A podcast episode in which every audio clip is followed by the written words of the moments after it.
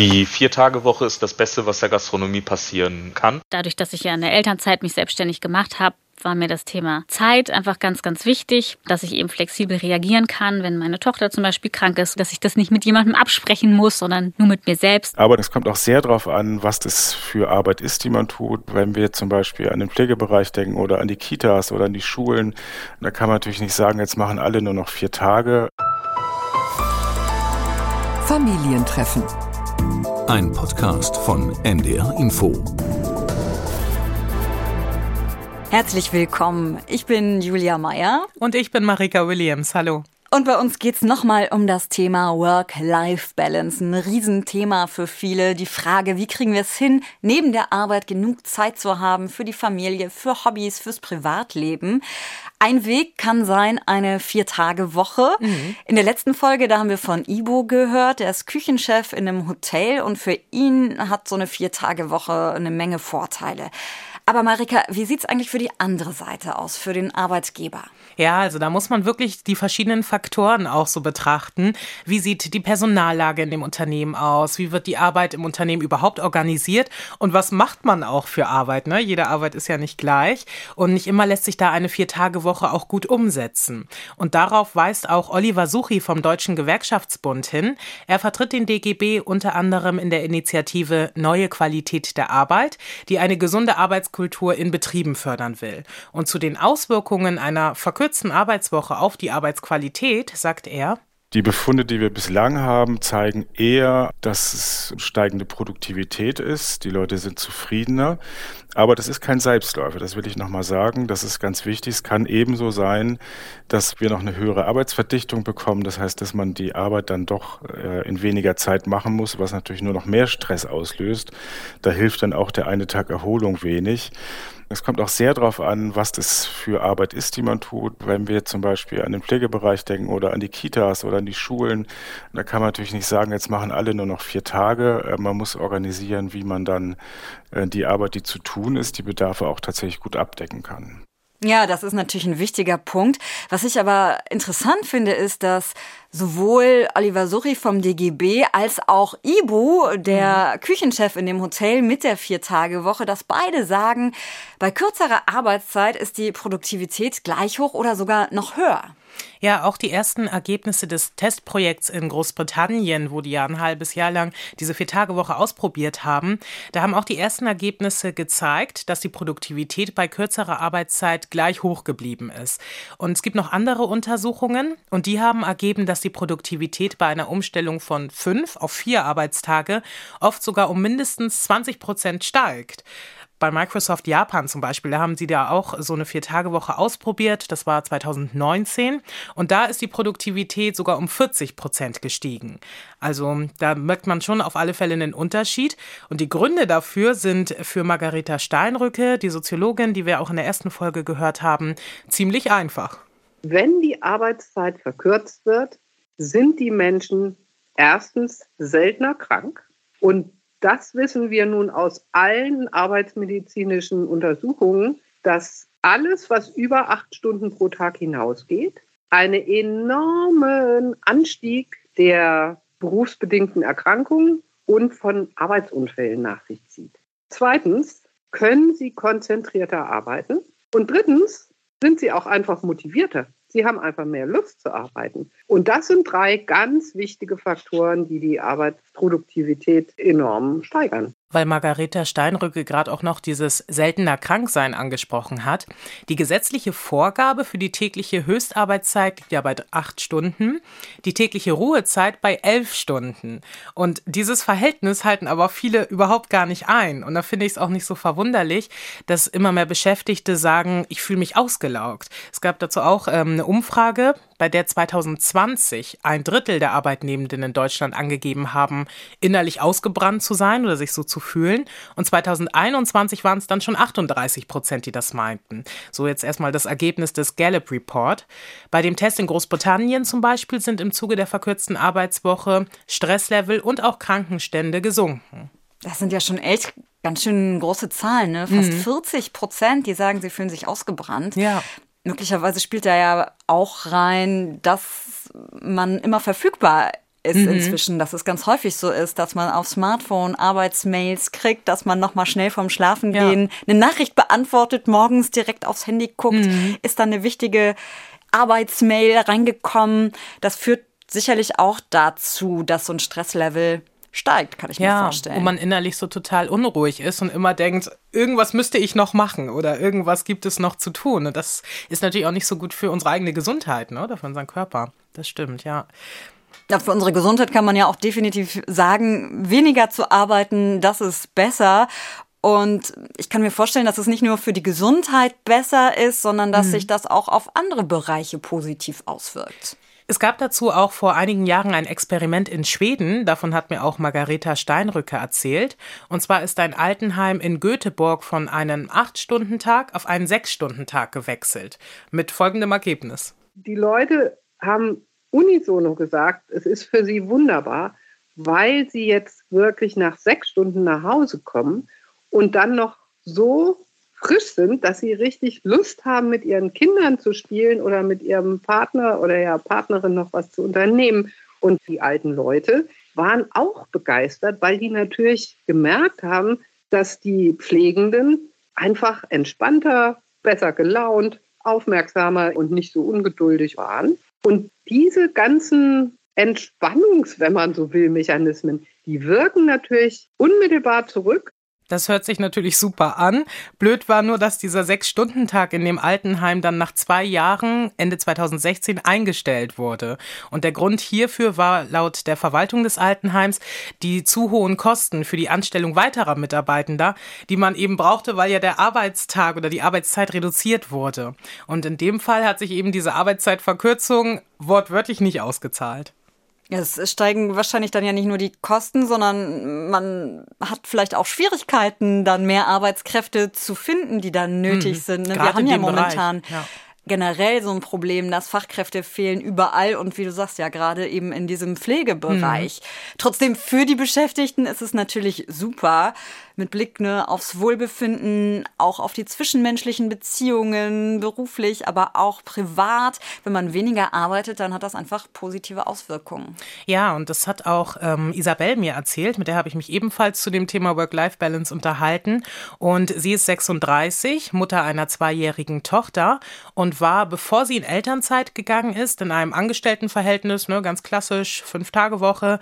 Und im Sommer 2021, da hat sie sich dann selbstständig gemacht gemacht und lebt heute eine ganz andere und für sie auch bessere Work-Life-Balance. Dadurch, dass ich ja in der Elternzeit mich selbstständig gemacht habe, war mir das Thema Zeit einfach ganz, ganz wichtig, dass ich nicht ähm, ja, abhängig bin von einer bestimmten Zeit, wo ich wann zu sein habe, sondern dass ich eben flexibel reagieren kann, wenn meine Tochter zum Beispiel krank ist oder sie einfach mehr Aufmerksamkeit braucht oder wir einfach einen Tag zusammen mehr verbringen wollen, dass ich das nicht mit jemandem absprechen muss, sondern nur mit mir selbst. Isabel arbeitet als selbstständige Unternehmerin im Network Marketing.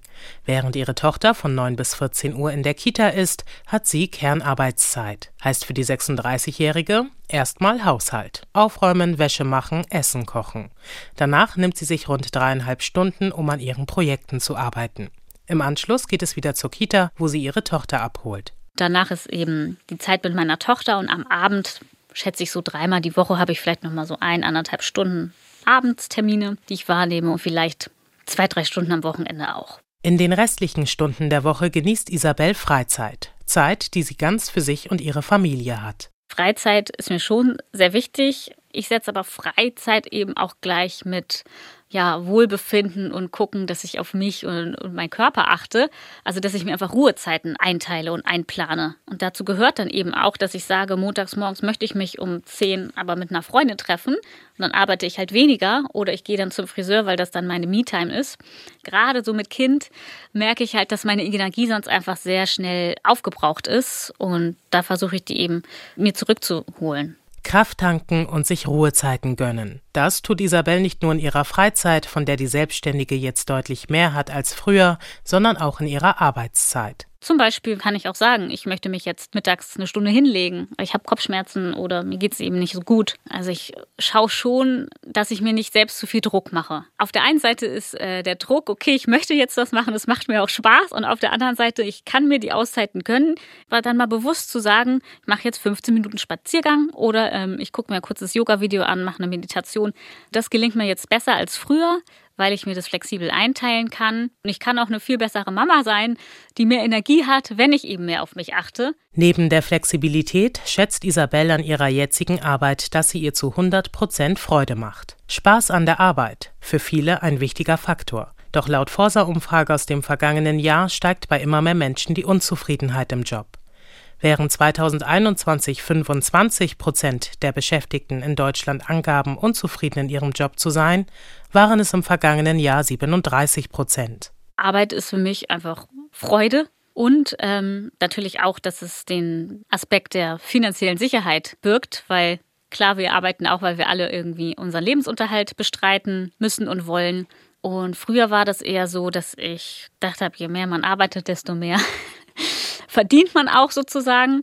Und ja, das habe ich so Stück für Stück für mich abgelegt und habe da gar nicht diesen Anspruch dran, dass das Arbeiten einfach nur aus Hasseln, Hasseln, Hasseln besteht, sondern es geht auch entspannt und wenn man eben fokussiert dann auch wirklich mal zwei, drei Stunden am Stück arbeitet, dann schafft man auch viel mehr, als wenn man irgendwie, ja, in Anführungsstrichen gezwungen ist, die Zeit da zu sein und jetzt kreativ zu sein. Für die Eltern der 36-Jährigen war die neue Arbeitsweise ihrer Tochter anfangs schwer nachzuvollziehen meine Familie, die konnten am Anfang wenig damit anfangen.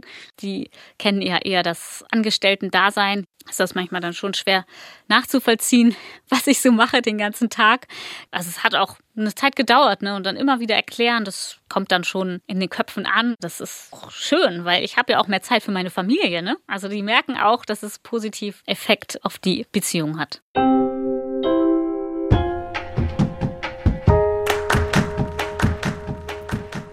total viele interessante Aspekte, die da angeklungen sind, finde ich. Also erstmal kommt es ja auch sehr auf den Job an. So mhm. arbeiten zu können, das ist ja schon ein Privileg. Ja, in jedem Fall dann dachte ich mir auch zwischendurch, wow, man muss aber auch schon ganz schön diszipliniert sein, sich so zu organisieren, wie Isabel das macht. Hm. Nicht jeder hat, glaube ich, auch Lust, sich dann nochmal abends ein, zwei Stunden irgendwie ranzusetzen an den Laptop oder am Wochenende nochmal eine Schalte oder so zu machen. Also muss man, glaube ich, sich selber schon sehr gut kennen und einfach auch wissen, bin ich wirklich ein Typ dafür und kann mich so gut selbst disziplinieren und organisieren, ja. Und dann auch der Punkt, dass man sich Zeit nimmt für sich selbst, dass man, dass es okay ist, wenn man hm. Zum Friseur geht, dass man das auch braucht, mal mit einer Freundin Kaffee trinken zu gehen, eine Runde spazieren zu gehen oder Yoga zu machen. Ja. Also so aus diesem Denken rauszukommen, ich muss ständig abliefern und ich muss ständig leisten und das ist, ja, dass man auch diese Pausen ganz bewusst einplant. Ja, und wie sie auch erzählt hat, das war ja auch für sie so ein Prozess, wirklich das auch zuzulassen und zu sagen, ich mache jetzt 15 Minuten Spaziergang. Ich meine, also ich mache in der Regel nie 15 Minuten Spaziergang, wenn ich am Arbeiten bin, aber wird mir vielleicht mal ganz gut tun, nochmal raus an die frische Luft zu kommen und den Kopf frei zu bekommen, weil man dann motivierter ist. Und ich fand auch sehr einprägsam, wie sie auch sagte, dass es für sie diese Arbeitsweise einfach effektiver ist, mhm. als wenn sie in einem bestimmten Zeitraum irgendwo vor Ort sein muss und dann in dem Moment funktionieren oder kreativ sein muss. So, ich merke auch ganz oft, mir kommen manchmal auch Ideen für irgendein Projekt, an dem ich gerade arbeite, wenn ich ähm, abends noch auf der Couch sitze und dann denke ich, oh ja, stimmt, das ist noch eine Idee und dann setze ich mich noch mal kurz an den Laptop und schreibe das irgendwie auf, als das jetzt vielleicht der Fall gewesen wäre in den acht Stunden, wo ich im Büro saß oder so. Also durchaus viele Sachen, die man ja sich vielleicht auch abgucken kann, wenn man der Typ dafür ist. Ne? Ja, manchmal hilft es ja auch schon einfach mal aufzustehen und sich einen Tee zu machen. Ja einfach mal vom Schreibtisch wegzugehen und da kommen, finde ich, schon manchmal dann ja neue Gedanken einem auf jeden mhm. Fall, als wenn man so festgefahren ist in ja. seiner, ich muss jetzt, ich muss jetzt, ich muss jetzt und so sich selbst so einen Druck auch macht. Dann fand ich aber auch spannend die Reaktion von Isabels Eltern, dass die sich ja. erstmal dran gewöhnen mussten an diese neue mhm. Work-Life-Balance ihrer Tochter. Ja. Und das ist auch was, was ich auch schon beobachtet habe, gerade auch so von Führungskräften, die mhm. schon länger im Job sind, dass die sich auch umstellen müssen, weil Jüngere eben immer mehr Wert drauf legen, eine Work-Life-Balance zu haben, dann Gleichgewicht reinzukriegen, da mehr Zeit für sich zu haben, für ihre Freizeit. Ja. Und ja, ich habe schon auch das äh, Gefühl, dass das immer noch ein größeres Thema wird. In jedem Fall. Und ja, dadurch, dass eben auch gerade ältere Generationen das zum Teil einfach so nicht gewohnt sind, glaube ich, ist das für die schon auch äh, ein Wandlungsprozess, so das wirklich nachzuvollziehen oder sich überhaupt vorzustellen, wie das sein kann, wenn man eben so eine andere Work-Life-Balance lebt. Ich glaube aber auch, dass die Art, wie unsere Eltern Arbeit und Freizeit bewerten und schon auch immer ein Stück weit prägt, ne? Und wir das erstmal so übernehmen. Also ich zumindest in meinem Fall habe viel davon übernommen, wie meine Eltern, gerade auch meine Mama einfach Arbeit gelebt hat. Die hat immer ganz, ganz viel gearbeitet, tut sie auch immer noch. Und das habe ich natürlich auch erstmal übernommen. Und bei einigen, glaube ich, verändert sich dann halt diese Wertvorstellung im Laufe der Zeit. Aber es gibt ja auch die anderen, die einfach dabei bleiben, weil sie es so kennen. Wir haben in der ersten Folge zu dem Thema ja den Küchenchef Ibo gehört. Und ähm, für den hat ja Arbeit immer noch einen sehr hohen Stellenwert, weil er es ihm von klein auf so kennt. Von seinem Patissierpapa, wo er mitgeholfen hat, die Sachen zu backen Backen und so. Und ähm, das ist sozusagen ein bisschen auch in ihn übergegangen. Und ähnlich ist das auch bei Markus. Markus ist 38 und Geschäftsführer eines Metallbauunternehmens in Beutzenburg. Das Unternehmen hat er vor elf Jahren aus der Schlosserei seines Vaters heraus gegründet. Und sein Vater, der ist 69 und für den stellte sich damals überhaupt gar nicht die Frage nach einer guten Work-Life-Balance. So hat es mir zumindest Markus geschrieben. Und wir hören jetzt mal, was er dir geschrieben hat. Wir haben seine schriftlichen Antworten einsprechen lassen und über die Generation seines Vaters hat er das gesagt. Die ältere Generation war damit beschäftigt, unseren heutigen Wohlstand zu erwirtschaften und hatte wohl eher eine Work-Money-Balance. Mein Vater hatte seine Schlosserei Ende der 80er aufgebaut. Da war Arbeit natürlich das Thema Nummer eins bei uns. Man hat früh gelernt, dass Fleiß und Erfolg eng miteinander verknüpft sind. Und weil man es nicht anders kannte, war es auch nicht weiter schlimm, dass es keinen jährlichen Urlaub gab, eventuell mal ein verlängertes Wochenende. Auch wenn es aus heutiger Sicht kaum nachzuvollziehen ist, hat mich das geprägt und früh einen gewissen Ehrgeiz verankert. Es klingt jetzt so, so sehr nach dem Motto, okay, ich arbeite nur noch. Also, das soll natürlich nicht heißen, dass Markus nur am Arbeiten ist. Also, er genießt schon auch noch freie Zeit mit seiner Familie. Ja, aber wahrscheinlich, ne, wenn man auch diese Rolle des Arbeits Gebenden hat, dann guckt man auf dieses Thema ja auch noch mal ganz anders und mhm. bewertet das anders Work-Life-Balance, als das jetzt Arbeitnehmende tun. Ja, klar. Ein Unternehmen will Gewinn machen und da denkt man eben als Geschäftsführer öfter noch über die Frage nach, was kommt am Ende dabei raus und lenkt dementsprechend ja auch die Arbeitskultur. Auch dazu hat mir Markus was geschrieben. Als Arbeitgeber habe ich natürlich grundlegend eine Einstellung zum Thema Arbeit, die oft von der Einstellung eines Arbeitnehmers abweicht. Das ist aber auch völlig normal, weil die Ziele beider oft voneinander abweichen. Wenn man die Selbstständigkeit mit allen Höhen und Tiefen lebt, dann bleibt wenig Spielraum für persönliche Befindlichkeiten. In der Theorie ist eine ausgewogene Work-Life-Balance ganz einfach realisierbar, in der Praxis zeichnen sich aber schnell Probleme ab. Wenn eine Firma flexibel gegenüber ihren Kundinnen und Kunden auftreten möchte, nagt das gleichzeitig an der Flexibilität gegenüber den Arbeitnehmern. Da muss man Kompromisse finden. Ja, und gerade diese Flexibilität am Arbeitsplatz wird von immer mehr Beschäftigten erwartet. In der ersten Folge haben wir Anne und Fabi gehört, die eben auch gesagt haben, Flexibilität ist für uns eine der wichtigsten Kriterien bei der Jobwahl. Und insbesondere bei AkademikerInnen hört man das, dass die darauf Wert legen. Das war auch das Ergebnis einer Umfrage der Unternehmensberatung Betten Company unter AkademikerInnen. Und demnach zählten planbare und flexible Arbeitszeiten mit zu den wichtigsten Kriterien bei der Jobwahl. Wichtiger sogar noch als ein hohes Einkommen Einstiegsgehalt. Das fand ich schon auch überraschend. Ja, da sind wir wieder bei den Arbeitsbedingungen. genau. Und die sollten eben so sein, dass sie ein gesundes Maß an Arbeit ermöglichen. Das meint zumindest Oliver Suchi vom DGB. Ich glaube, dass wir die Arbeitsbedingungen insgesamt äh, so gestalten müssen, dass es nicht weiter auf die Substanz geht. Auch in Bereichen, wo viele noch sagen, na ja, ich kann hier ja gar nicht flexible Arbeitszeiten anbieten, wie zum Beispiel im Handwerk. Doch, natürlich kann man das machen. Äh, man muss es halt intelligent gestalten. Und es geht halt auch immer darum, das vergessen viele in diesen Diskussionen, nicht, keiner arbeitet allein. Ja, das heißt, es sind immer Teams, wo man sich absprechen muss, dass es auch möglich sein muss, dass jemand mal, äh, wenn was Dringendes ist, dann den Nachmittag rausfällt und was anderes macht. Viele Beschäftigte sagen auch in den Befragungen, dass das genau das Problem ist, dass erwartet wird, dass man flexibel sein soll im Sinne des Unternehmens, dass man halt äh, am Vortag gesagt bekommt, na ja, nee, äh, morgen übrigens doch länger, dass es andersrum aber oft eben nicht funktioniert. Und an dieser Stelle, was die Arbeitszeitgestaltung angeht. Wir nennen das Arbeitszeitsouveränität, müssen Betriebe tatsächlich attraktiver werden. Und es gibt genug Beispiele, die zeigen, dass es geht. Zum Beispiel Microsoft USA. Da gibt es für die Mitarbeitenden seit diesem Jahr sogar eine unbegrenzte Zahl an Urlaubstagen. Zur Begründung sagte die Personalchefin Kathleen Hogan, dass sich das wie, wann und wo wir arbeiten so stark verändert hat, dass die Modernisierung von der Urlaubspolitik, die sie führen, hin zu so einem flexiblen Modell einfach der natürliche nächste Schritt gewesen ist. Also da verschwimmt das dann wahrscheinlich ja auch mehr, dass man von einem anderen Ort wahrscheinlich auch mal arbeitet ja. auf der Welt, dass das jetzt auch so möglich ist ne, mhm. mit Remote-Arbeiten. Geht aber natürlich ja auch nicht in allen Branchen, sondern nur, wo man dann wirklich vor allem am Laptop auch arbeiten mhm. kann.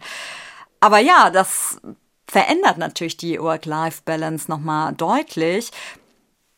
Allerdings, es geht nicht nur nicht in jeder Branche, es geht auch nicht in jedem Unternehmen. Man muss es sich leisten können und man braucht dann wahrscheinlich auch einfach Kompromisse, wie ja mhm. auch der Geschäftsführer meint, mit dem du geschrieben hast. Genau, Markus, ja. Wie ist das denn bei seinen Mitarbeitenden? Wie denken die über Work-Life-Balance? Das habe ich ihn natürlich auch gefragt und er schreibt dazu.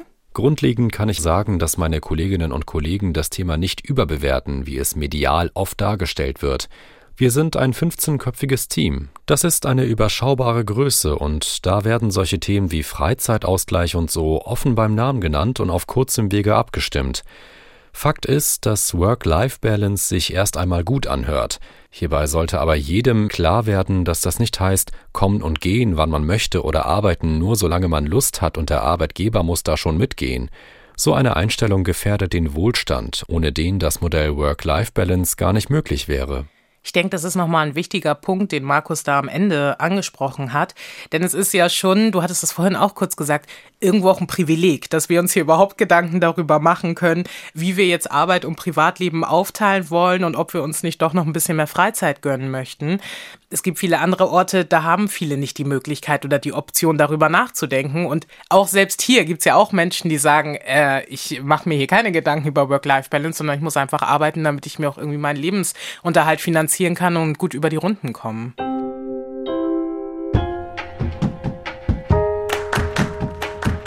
Marika, jetzt haben wir viel gesprochen über Work-Life-Balance, wie es aktuell ist, wie sich das verändert, die Vier-Tage-Woche, flexiblere hm. Arbeitsmodelle. Jetzt würde mich mal interessieren, wie sich das weiterentwickeln wird, wie es in Zukunft laufen könnte.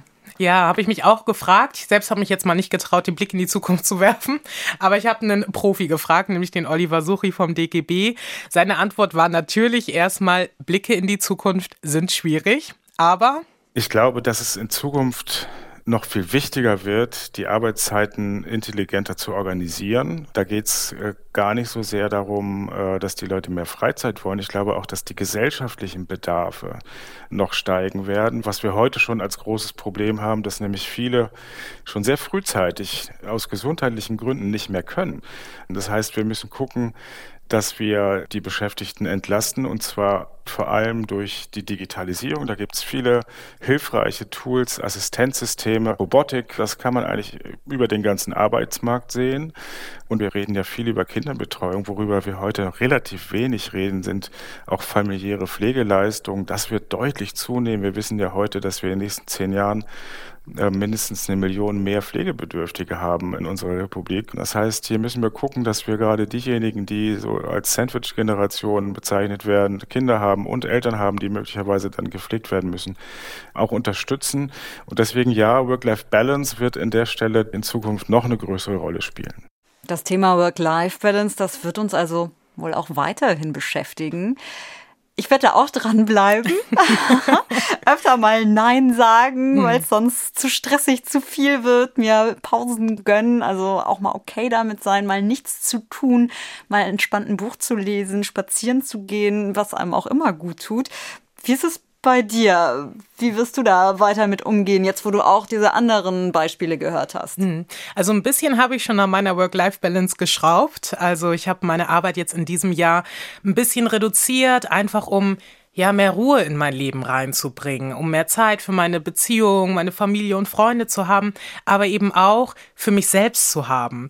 Und ich versuche meine freie Zeit, im Unterschied jetzt auch so zum vergangenen Jahr beispielsweise, auch anders zu gestalten jetzt. Also ich mache seit kurzem wieder Sport, ähm, ich gehe mehr raus oder lese auch mal in Ruhe ein Buch. Ich weiß gar nicht, ich das letzte Mal in Ruhe ein Buch gelesen hatte in den letzten Jahren. Und da versuche ich mir jetzt auch wieder mehr Zeit zu nehmen und mehr auf mich selber auch zu achten.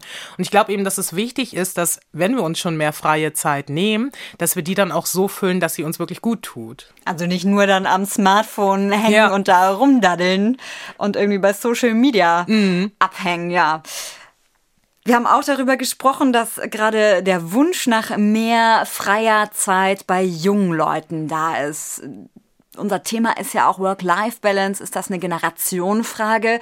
Würdest du denn nach der Recherche sagen, ja, das ist so?